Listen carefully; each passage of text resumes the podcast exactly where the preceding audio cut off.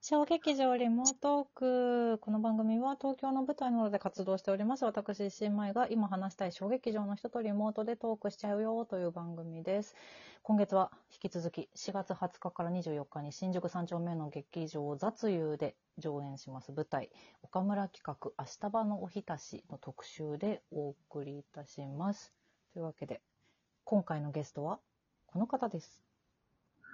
はい。えー、伊沢礼と申します。よろしくお願いしま川す。さんだわーい。よろしくお願いあしうわーます。あああよろしくお願いします。緊張してる大丈夫いや、ちょっと正直、なんか、こん、あの、まゆさんの声が本当にラジオっぽくて、やべえ、リアルラジオだ、みたい な。難しい。そんな、やめてくださいいや。ラジオトークは誰でも始められますよ。いや、さすてごいですね。いえいえいえ、ありがとうございます、い。つものお願いでございます。ラジオトークで聞いてくださ、あの、アプリで聞いてくださってる方は何回でも、ハートのいいね、ニコちゃんマークの受けるね、ねぎらいのネギをバンバンバンといくらでも押せますので、楽しんでいただけたら、いっぱい押していただけたら嬉しいです。そして番組のフォローや、あとギフトなどなども、いつでもお待ちしております。よろしくお願いします。ギフトもあるるんですかあ、そうなのよ。あのね、ボーナスコイン100っていうのがね、皆さん全員つくんですけど、これは無料の範囲で使えるんで、その中でももちろん大関係です。そんな感じです。よろしくあおり願いがとしうございまます。よろしくお願いします。す。さてさて、伊沢さんなんですけれども、松葉ちゃんに続き、お、出演者の伊沢レイさんを今回お呼びしてるんですけども、はい。いつも、あの、私とゲストさんの出会いから話してるんですけど、お、伊沢さんと私の出会いは、えー、2018年11月、アモ、ボリューム5.5支援会、私のイスラム、ともしびその他の短編という公演ですね。そうですね。合ってるよね大丈夫あと、そうですよね。そう、はい。なんだけど、これ短編集だったから、伊沢さんと共演はしてなかったんですよね。そうですね。別チームで、はい。そうだよね。兄は原理主義者になったに、そうだ、はい。そうそう。あ懐かしい。懐かしいね。もうね 3, え三年半前ぐらいになっちゃうのか。そうですよね。結構やっぱ前ですよね。ねえそうですわ。そして、私は彼のカルトっていうのと、私のイスラムに出てたので、まあ、現場は一緒だったんだけど、一緒にお芝居はやってなくて、今回が初めて。うん、そうですね。そうですね。で、伊沢さんはその後の私、アモの番外公演の墨を塗りつつも見ていて、ああ、はいはい。だからなんかすごく、今回も天野みなみさんの作品なので、うん。私実は伊沢さんは南作品しか知らないということが分かり、ああ、そうなんですそうだからね。そのイメージで、まあ、今回もだからまあ南さんちょっと当て書きみたいな感じで書いてたんで確かにそう ですね。ね、そうだよね。ここ使ってくれるんだ、みたそいうな。そうそうそう。だから、なんか、いいねって思ってるんですけど。ああ、ありがとうござういまんありがす。とうございますでもなんか、でも僕、あれなんですよ。あの、いつも、アモの、その、支援会とか番外公演は呼んでいただけるんですけど、うん本公演は呼んでいただいてないんですあ、よ。本当だ。本当だ。はあれい。まなかなか、番外止まりなんですよ。そうだ、この話した わ。私もねえでもまあ言うても、カーテンは閉じたままだけだからな、本公演。あ、そうなんですかそうなんですよ。私も、私は南プロデュースの時代から一緒にやらせてもらってたんで、僕も初めて南さんとお仕事をしたのは南プロデュースだったんですよ。あ、え、そうなんだ。南プロデュースの、はいあの、落語の話を、いあの、やったのが一番最初だったんですよ。出た。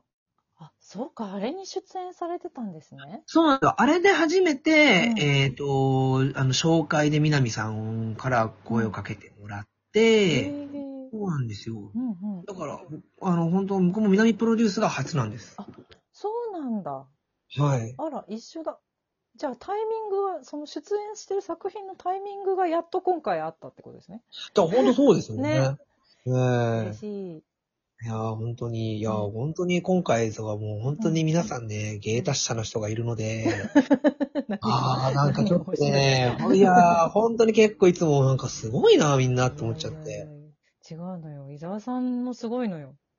あのさいやいやいや私はそうそう、だからこの、この話、この話絶対したいと思ったんだけど、その、ああツイッターで先日、あの、ここ来たレジデンスアーティストとして活動することになりましたっていうはツい。イートを見て、でも前からそのね北北区のいろんな活動とかあとなんかその、うん。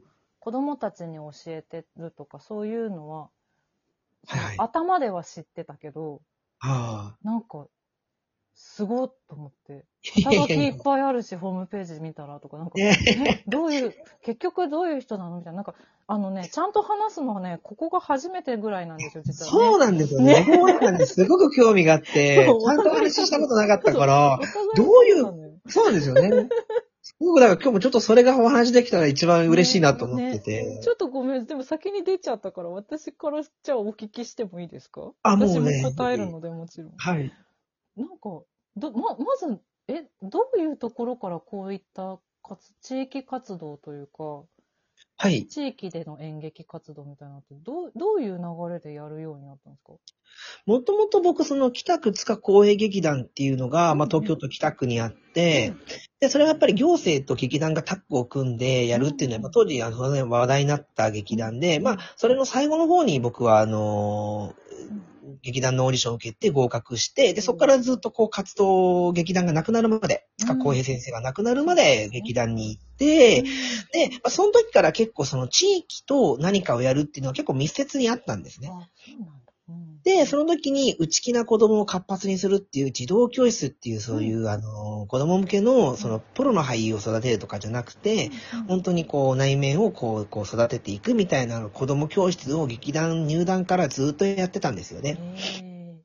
へで、まあ、塚さんが亡くなって、ーで、まあ、新しい今団体、今、北区アクトステージっていう団体にはなっているんですけども、まあ、そこでもずっと所属をしつつ、その、まあ、塚さんがいた時、やっぱ塚さんの、こう、指示がない限り僕ら何もできなかったので、、うんうんうんそれがまあ、塚さんがこう亡くなって、自分たちで何かもっと北区でやっていこうと、その当時劇団の話があって、結構その市民向けのワークショップやったりとか、イベントをこう、関わることが多くて、おーそれでなんかだんだんやっぱりこう街と何か演劇で絡めるなんかそういう可能性だったりとか楽しさっていうのを結構ずっと感じてて、うんで、なんかこうもっともっとそういう活動をやりたいなと思って、うんまああの劇団の方も、えーもうずっと所属していたんですけども、一回そこを区切りをつけてう、んで、もう自分でこう個人でその会社を立ち上げて、なんかその演劇と社会をつなげて、なんかこう街の貢献、地域貢献みたいなしたいっていうのがあっ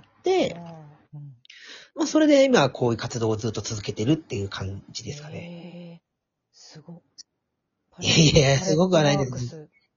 ああ、 よくご存知で。代表ああ、そうなんです。そっかそっか。あ、でも、あれなんですね。その北区での活動ではあるから、その、所属はやめてしまったけど、アクトステージさんとも、今でもなんかつな、つながりがあるというか、そういう、そういう形なんですかね、これはそうですね。うん結局その僕がずっと劇団を辞める数年前から中高生演劇ワークショップって中学生高校生向けの演劇ワークショップをやってって、うんでまあ僕が対談するけども、まあこの他に教える人もまだいなかったので、じゃあ劇団は離れるけども、まあ外部講師としてそこに関わっていくっていう感じで今も活動を続けてへーて、すごい。いえいえないえ、るほもう。どなんかでも、そうですね。演劇のお客さんだったら、演演劇というか、小劇場オンリーのやあのお客様でも、多分、王子小劇場とかもなんか、ちょろっと中高生ワークショップみたいなの、あ関わってたりしそうっすたねもしかして、過去。あ、えっ、と、サマースクールっていうのが毎年そうだ、大正劇場であって、で、僕が本当に結構数四5年ぐらい前は、一回だけなんかそのいろんな小劇場の、空回りえっちゃんとかかはいなはいとか、そういろんな、ちょっと他忘れちゃったんですけども、いろんな人がなんか、その教えるのがあって、まあその時に僕も一回だけ関わらせてもらあそっ、てう、だったんだね。そうです、もう結構前なんですけへーども、、まあだから、うんはいはい。どうぞどうぞ、いいよいいよ。 あ、いやいやいや、あの、全然全然。すごい、譲り合いしちゃった、ごめんなさい。ええ北区なんかすごいですね。いっぱいありますよね、こういうの。そうですイね。メージももともとある。うん。なんかやっぱもともとその塚公平劇団っていうのが、その当時は有名だったのもありますし、まあ当然小劇場でもですね、大衆小劇場って言ったらやっぱりまあ小劇場の人たちはやっぱ目指すべきっていうか、うん一つのね、やっぱ大事なターニングポイントになってる劇場だったりもするし、まあ結構他の区に比べて、うん結構演劇に関しては結構寛容というか、うん。言い方悪いですけど、いい意味でルーズというか、そうだよね。いや、今、ごめんなさい。今、話してて、パッと思い出したんですけど、私、こう、私、東京の高校、中高だったんですけど、はい。多分ね、同級生が当時ね、北区の子たちとお芝居やってたわと思って、今、急に思い出しました。そう。で、私、だから高校生の時に一回その子が出てるお芝居見に、王子小劇場に行ったのが初めてなんですよ。ああ、そうなんですね。だから、歴史ある上あにあ。今で。もこうしてやってる方とご一緒しているという、すごいなと思って。いえいえいえいえいえ。へえ。萌えさんは高校演劇とかはやってたんですか、あ、私高校演劇やってました。あ、やってたんですね。 そうなんです。ええ東京都で。うちはでも女子校だったから、まあできる作品は限られてたんだけど、はいはい。なんだ、えっ、と、高1の時に関東大会まで行きました。お、すごい。でへあの、顧問の先生がとても素晴らしい方だったんです。今でもつながりがあるんですけど。ああ、そうなんですそうそうそうね。。見に来てくれる、今回。すごーいお。知らせしてて。そうなんです。やってました、やってました。うん、でもいやね、なそんかのそ、あ、どうぞ。はいごめんあ、どうぞどうぞい。や、今度はどうぞ。いや、僕は結局その今言いたかったのが、結う構んその、北区って、そのうん僕が中高生のワークショップやり始めたのも、うんあの、少なかったんですよね、演劇部が。そっか。そうなんだ。で、それでないって言って、なんかこう子供たちがやり場がない。